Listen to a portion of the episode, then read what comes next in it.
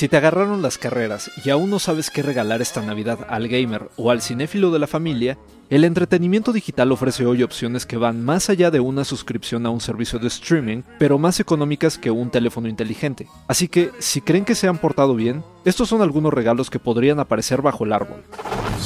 Institute.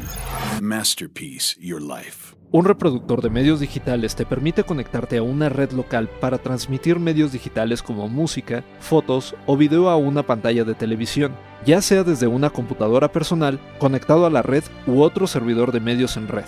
Algunos de estos reproductores te permiten transmitir contenido almacenado de forma local, como es el caso de Roku, o bien tienen la funcionalidad de una televisión inteligente y permiten al usuario transmitir películas y programas de televisión de proveedores de streaming como Prime Video y Netflix. Otros dispositivos como Amazon Fire o Amazon Echo Input agregan la funcionalidad de bocina inteligente. Y sin tener que reemplazar tu viejo estéreo. Para el gamer, y fuera de recibir alguno de los juegos más premiados del año como Death Stranding o Sekiro Shadows Die Twice, Nintendo lanzó este año el Switch Lite, una versión más liviana y portátil del Switch que además da acceso a la biblioteca de juegos de Nintendo.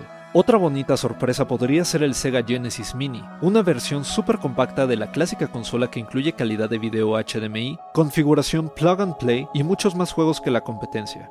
Ahora que, si les interesa la realidad virtual, el Oculus Go VR es un headset inalámbrico que proporciona acceso a cientos de aplicaciones y juegos en su pantalla de 5.5 pulgadas, a un precio más asequible que muchas consolas de última generación.